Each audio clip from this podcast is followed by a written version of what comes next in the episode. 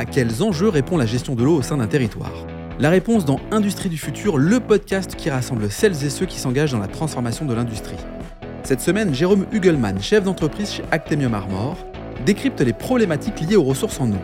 Comment bien gérer une ressource qui s'épuise rapidement À quel sujet fait face la Bretagne en termes d'alimentation en eau Ou encore comment le changement climatique impacte la ressource en eau Jérôme nous éclaire sur toute la nécessité de préserver les ressources en eau au sein d'un territoire. Industrie du futur, un format proposé par Schneider Electric.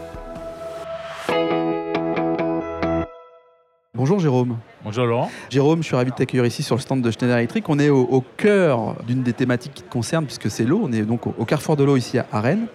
Tu es chef d'entreprise pour la société Actemium sur euh, le secteur Bretagne, c'est bien ça?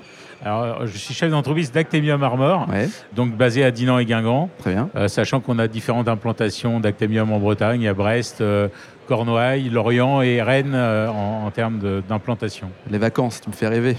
Pardon? Ce sont les vacances, des destinations de oui, vacances. Oui, on est plutôt au bord de mer, c'est plutôt sympathique. au bord de mer.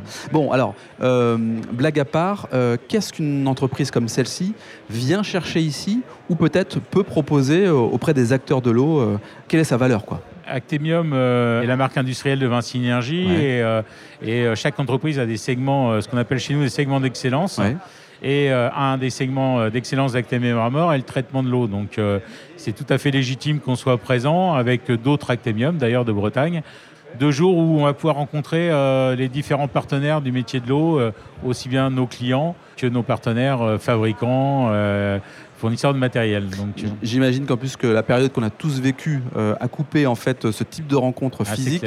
Euh, tu vois des évolutions qui ont été accélérées justement par le Covid? Alors, des évolutions accélérées par le Covid. c'est Question difficile. J'imagine, ouais. Euh, déjà, euh, ça fait deux ans et demi que le salon n'a pas eu lieu, donc euh, reprendre contact avec nos clients, c'est fondamental. Surtout dans les périodes Covid où les portes n'étaient pas toujours ouvertes et, et, les rencontres plus difficiles.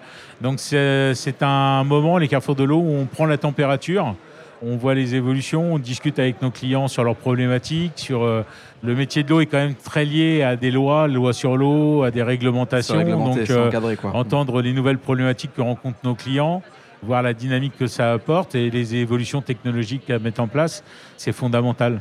Alors justement, tiens, pour mieux comprendre tous les propos que tu me tiens, quelle est la chaîne de valeur en fait d'Actemium? Tu commences par où? Tu finis par où? Enfin, comment ça se passe et à quoi ça répond?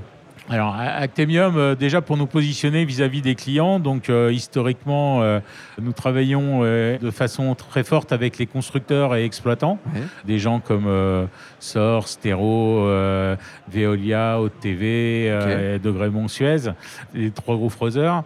Notre métier historique, c'est donc toute la partie distribution d'énergie, de, la moyenne tension hmm. jusqu'au courant faible, et toute la partie automatisme, contrôle commande, supervision, télétransmission. Hmm.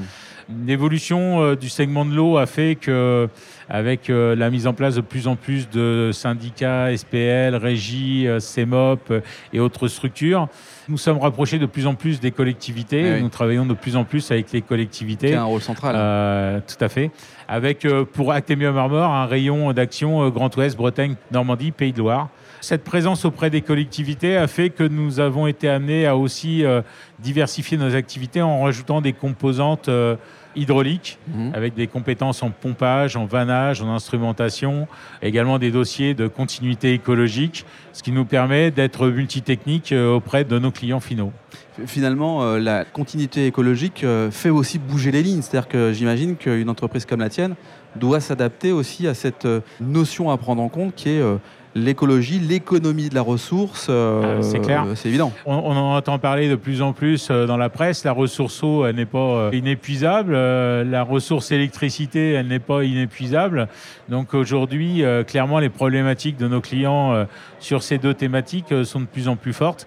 Donc c'est comment optimiser la ressource, comment optimiser les consommations d'énergie, surtout en cette période où tout le monde sait euh, l'impact euh, du coût de l'électricité et du coût d'énergie euh, pour les industriels que sont les usines de traitement d'eau potable et d'épuration. D'autant plus que c'est peut-être pas généraliste, mais dans mon esprit, l'eau est pas chère. L'eau est accessible et finalement, il faut peut-être travailler sur d'autres leviers pour faire prendre conscience que c'est une ressource qui est rare. Ça, c'est clair. Euh, c'est vrai que quand on ne travaille pas dans le domaine de l'eau, euh, l'eau, euh, quelque part, pour les, particuliers est indue. Bah, ça coule, quoi. On tourne le robinet et ça coule. Et personne ne se rend vraiment compte de tout ce que ça appelle en termes de d'usines de traitement par rapport aux ressources que l'on a en fonction des régions. Bretagne, peu de nappes phréatiques, donc on est sur des barrages essentiellement, donc avec des problématiques de pollution parfois sur les bassins versants. Dans d'autres régions, ça va être sur des forages, dans d'autres sujets. Après, donc des usines plus ou moins complexes en termes de traitement. Ensuite, le transport, le transport de cette eau. Donc tous les ouvrages, toute l'instrumentation pour euh, mesurer les fuites et éviter qu'on ne perde de eh l'eau pendant le transport. Mmh. Donc ça, c'est relativement fondamental. Les interconnexions entre syndicats de manière à ne pas pouvoir euh, tomber en panne si euh, sa ressource pas suffisante. est insuffisante. Donc les syndicats se maillent entre eux pour pouvoir se secourir mutuellement. Donc ça ramène d'autres types d'activités. On a aussi euh, l'impact climatique, qu'on le veuille ou non, les orages, problématiques d'inondation dans certains quartiers, donc des notions de bassin d'orage à mettre en place. Les canicules avec peu d'eau. La canicule, peu d'eau. il commence à y avoir des sujets comme ça commence à être expérimenté en Vendée, euh, de reuse de l'eau euh, sortie station d'épuration pour injecter en tête de l'usine d'eau potable.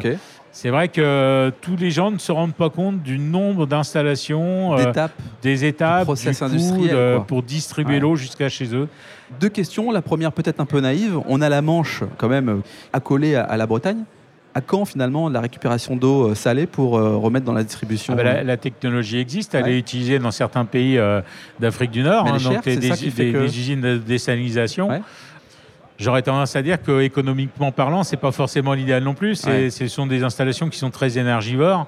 Quand on parle d'économiser la ressource électricité aujourd'hui, c'est un système qui se mord la queue. Quoi. donc euh, l'énergie la moins chère, c'est toujours celle, qu'on consomme, le moins. Donc je pense qu'il faut surtout faire prendre conscience aux gens de la rareté de l'eau. Mmh. Même si on est dans des régions comme la Bretagne où on est censé euh, être arrosé, et eh ben on voit qu'en Bretagne aujourd'hui, euh, il y a des crises, il y a des tensions sur l'eau dans la région malouine, dans la région finistérienne. ce qui m'amenait sur la deuxième question, mais j'ai la réponse quelque part à la deuxième question que je voulais te poser, c'est est-ce qu'on peut parler d'autosuffisance en Bretagne? En eau? En eau, ouais. Bah, jusque-là, oui. jusque-là, oui. Euh, mais, attention. Mais, mais, euh, demain, euh, la population augmentant, l'hydrométrie, puisqu'on est encore une fois sur des barrages, donc il faut que la pluie soit relativement constante, enfin, pour que ces barrages se remplissent convenablement. On pourrait un jour peut-être avoir une problématique d'autosuffisance. Est-ce que pour une industrie, gérer son eau, recycler son eau, je ne sais pas si le terme est exact, c'est un, atout, c'est une nécessité euh, Est-ce que c'est économique? Enfin, Dans quel cas ça rentre, cette gestion de l'eau, lorsqu'on est une industrie? Aujourd'hui, c'est des sujets euh, peu développés, je pense. Euh, après, il faut voir que l'impact en quantité d'eau est, différent en fonction des process. bien sûr. Il y a des études qui sont faites pour dire que pour une voiture, il faut tant de, tant de centaines de litres. Donc chaque industrie a un peu ses besoins particuliers. Donc il y a des unités de traitement et de recyclage d'eau qui sont existantes, mais beaucoup de petites entreprises aujourd'hui soit utilisent des forages ou utilisent de l'eau qui est une solution et ont souvent des unités de, rejet, de traitement de rejet, de pré-traitement avant de mmh. remettre dans le réseau euh, d'épuration. Maintenant, le recyclage en tant que tel de l'eau, euh, je pense qu'il y a des sujets à, mettre en place. À développer, à travailler. À développer à ce niveau-là. Ok. Jérôme, merci pour euh, cet éclairage sur euh, ton activité, la gestion de l'eau au sein d'un territoire.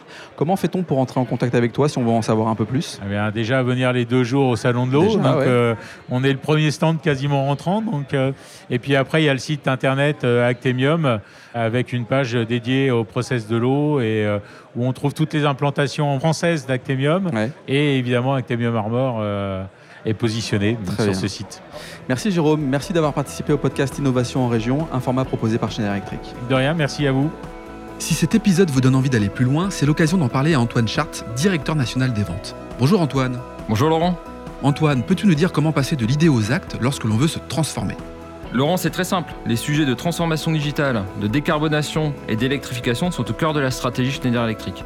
Et comme on a pu l'entendre dans ce podcast, l'ambition de Schneider Electric est d'accompagner les entreprises du territoire sur ces enjeux de transformation. Pour entrer en contact avec nous, rien de plus simple, le site internet www.se.com ou mon profil LinkedIn où je me ferai un plaisir de vous répondre. C'est très simple, merci Antoine. Merci Laurent.